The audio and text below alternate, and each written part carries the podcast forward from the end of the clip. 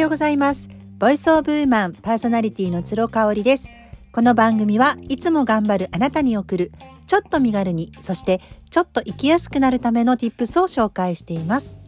はい今日から3月ということで私の体調もすっかり良くなりましたので改めまして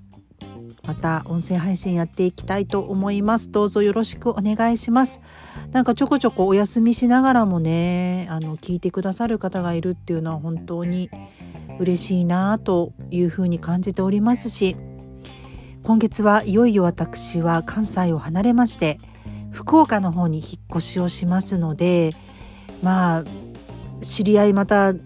全然いない土地に行きます。なのでこういった配信コンテンツがですね皆様とつながれる唯一の、あのツールになるわけなので、まあ、頑張ってっていうか、まあ、私自身がこうアウトプットしたいことがどんどん増えていった時に、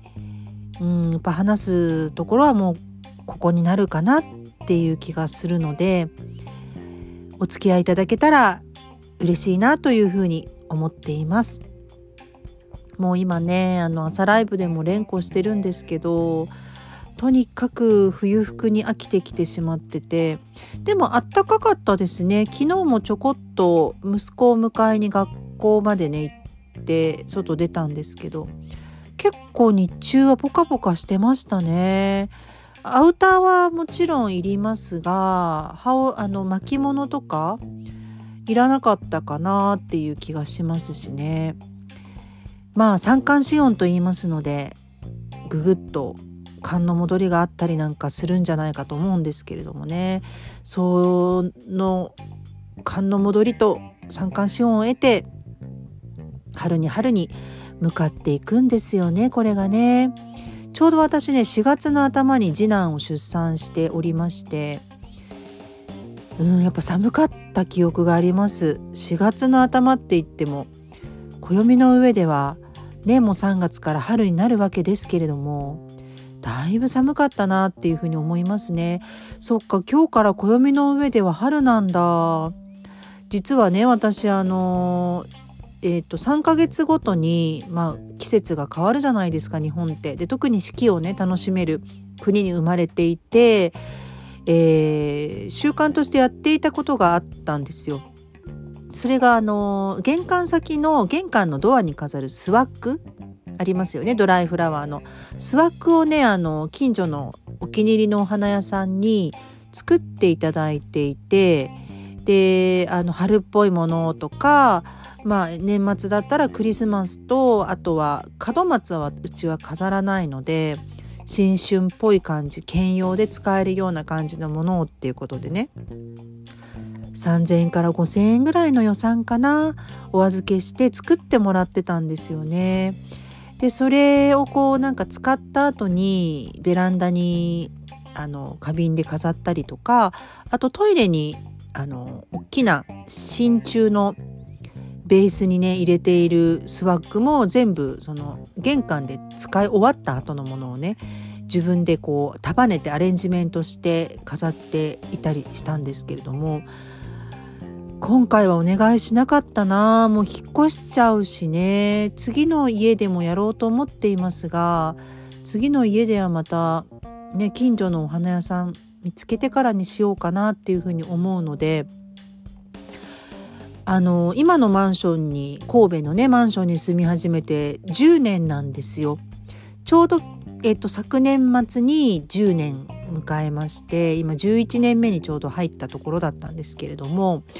まあやっぱり行きつけのお店とかはあったよね。できるよねそりゃね。できててお花屋さんもそうだしご飯屋さん、うん、お酒飲むところとか。もう近所にたくさんあったんですけどね。まあその間23年はコロナでちょっと行け行けなかったかなっていう場所もありましたけれどもそれでもやっぱりこの10年間で培った何？情報量みたいなものが、まあ、一旦リセットされてしまう福岡はねもちろん天神とか博多か博多とかは行ったことああるし泊まったこともあるんですけれども、まあ、住むとなるとねまた全然違う感じがしますよね。特に私が住むところはまた全然こう、まあ、天神まですごい近いんですけれどもあの初めて住む場所行く場所なので内見で見たぐらいの本当に半日ぐらいしかいなかった場所だからまた一から開拓するわけじゃないですか、まあ、もちろんお花屋さんとかは素敵なところあったりとかご飯屋さんもたくさんありそうなエリアなのでそこは楽しみなんですけれどもね。なんかもう新しいこ場所にこう一からこうワクワクしていくっていうのがちょっと面倒くさいなっていう気持ちにもなっちゃうのよね。うんただねあのー、GoPro をね買おうと思ってるんですよ。購入しようと思っていて GoPro ってあの Vlog とかを撮ったりする小さなカメラですよね。それをねあのー、とりあえず福岡行ったら至る所で撮影しまくって、まあ、主人とちょっと出かけたりとかグルメ系とか旅行系とかねあとは何だろう例えばエステとかなんかピラティスのスタジオも今回変えてまた一から探し始めるのでそういうなんか探検探求？探す Vlog みたいなのも撮って、まあ、よくよくは YouTube に上げていきたいなっていうふうに思ってるんですよね。YouTube ももう啓発系のなんかやってましたけどそれもずっとお休みしていたのでねなんかボイスオブウーマンがもしかしたらそっちに変わるかもしれないですね。あのこの音声配信をやめて YouTube の Vlog にするかもしれないですね。ただ Vlog にしちゃうともう画像なんでお耳だけ借りるみたいなこういう音声配信とはまた違う類になるよね。だからどうなんだろう皆さん忙しいからやっぱりお耳だけ拝借のこのボイスオブウーマンの方がお好きなのかな？どうなんだろう？また教えてください。私自身はもう時間がたっぷりできるので本当に本当にたっぷりできると思うのよね。子供たちが日中学校行っちゃってる間とかはまあまあフルフルの仕事をしたりとかしますけれどもね買い付けの仕事をしたりしますけれども基本的にはもう人にも会わないし主人とちょっと出かけるぐらいっていう生活になると思うのでねうんだからもうバンバン配信してってもいいかなってコンテンツ増やしてでもやってっていいかななんていうふうに思ってますね。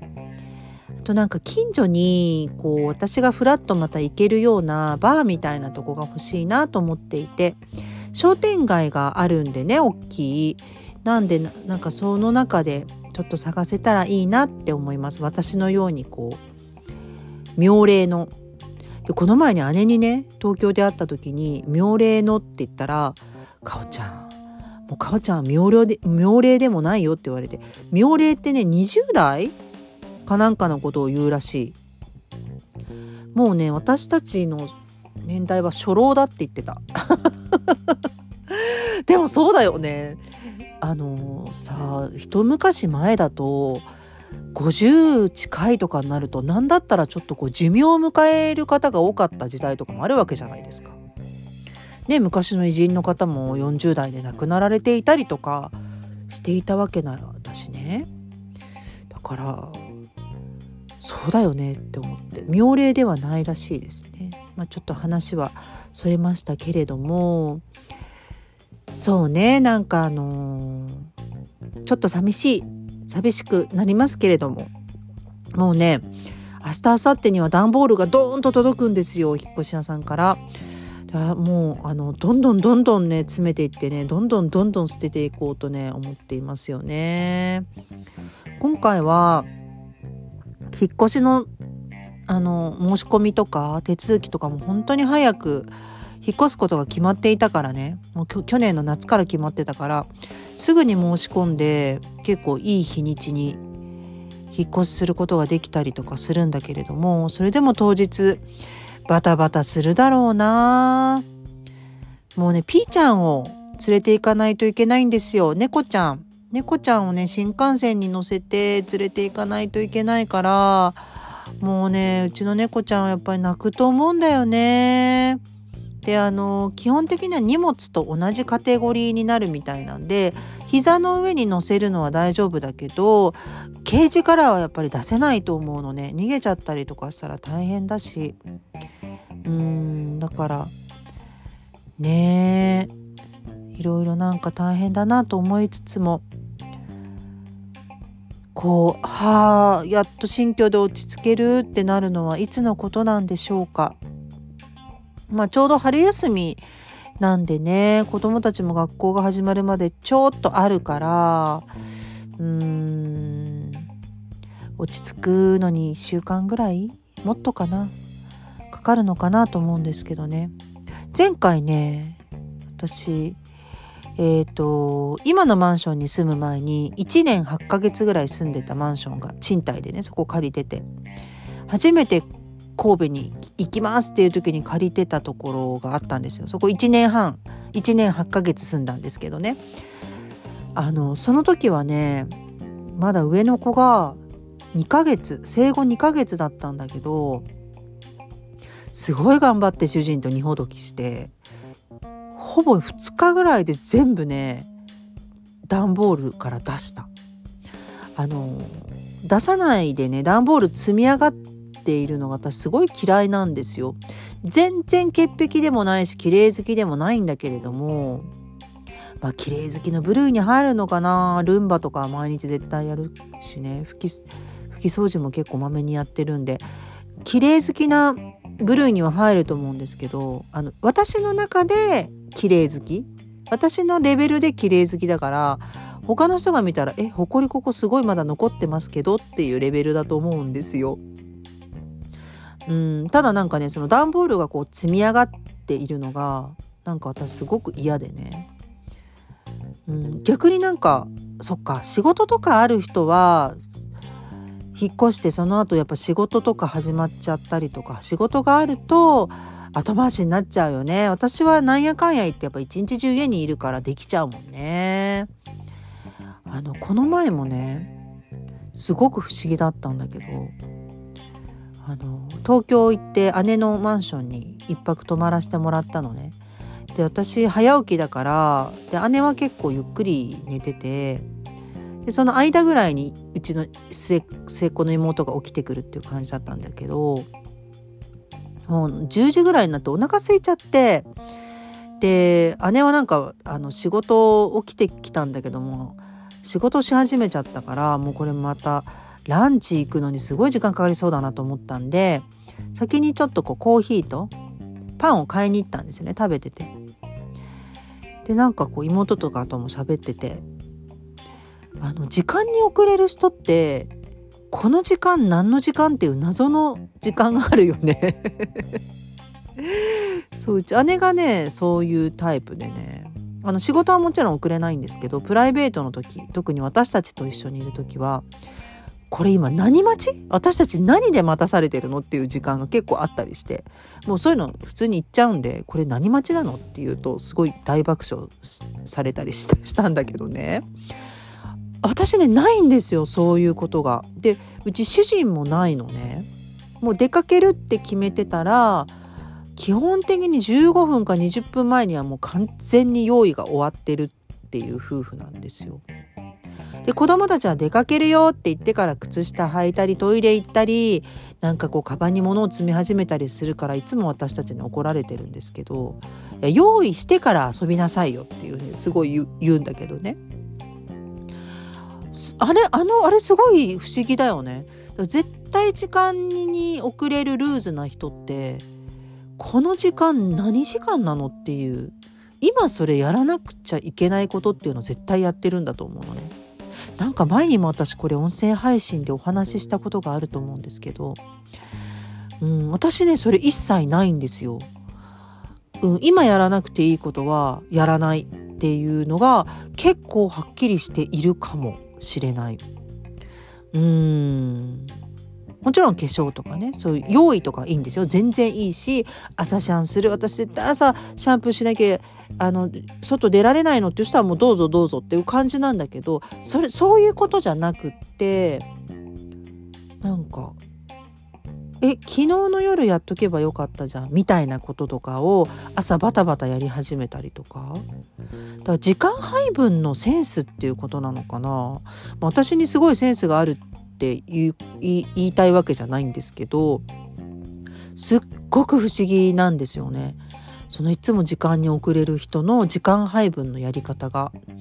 すごい面白いなと思ってて。時間がねすごいあると思っちゃってるみたい。うちの姉とかも言ってたけど。あえー、なんか2時間あると思ったのにもうあと30分しかないの？とか言ってよく言ってるからいやいやいやいやいや時計見てたらわかるじゃん？っていう。感じなんですけどね。うんなんかこう長電話しちゃったりとかすると来た電話に出ちゃったりとかするとそれはダメだよね。それはでも言われたかもなんかお友達にもう出る直前にすごいあの電話かかってきちゃってもうあと30分で出なきゃいけないって伝えてるのにすごい長いあの電話になっちゃってみたいなことは言われてあそれはしょうがないよねって感じだけど私だったら出ないかな。約束があってあと30分で出なくちゃいけないんだったら電話には出ないかなっていう感じがしたりしてね。これ難しいよね。なんかあの友達同士だったらまだいいけど夫婦とかでその配分が違ったりとかすると結構難しいことが起きちゃったりするんじゃないかななんていうふうに思ったりしました。今日は雑談でお送りしました今月は頑張ってまた音声配信撮っていきたいと思いますのでなんかネタなどあればリクエストよろしくお願いします。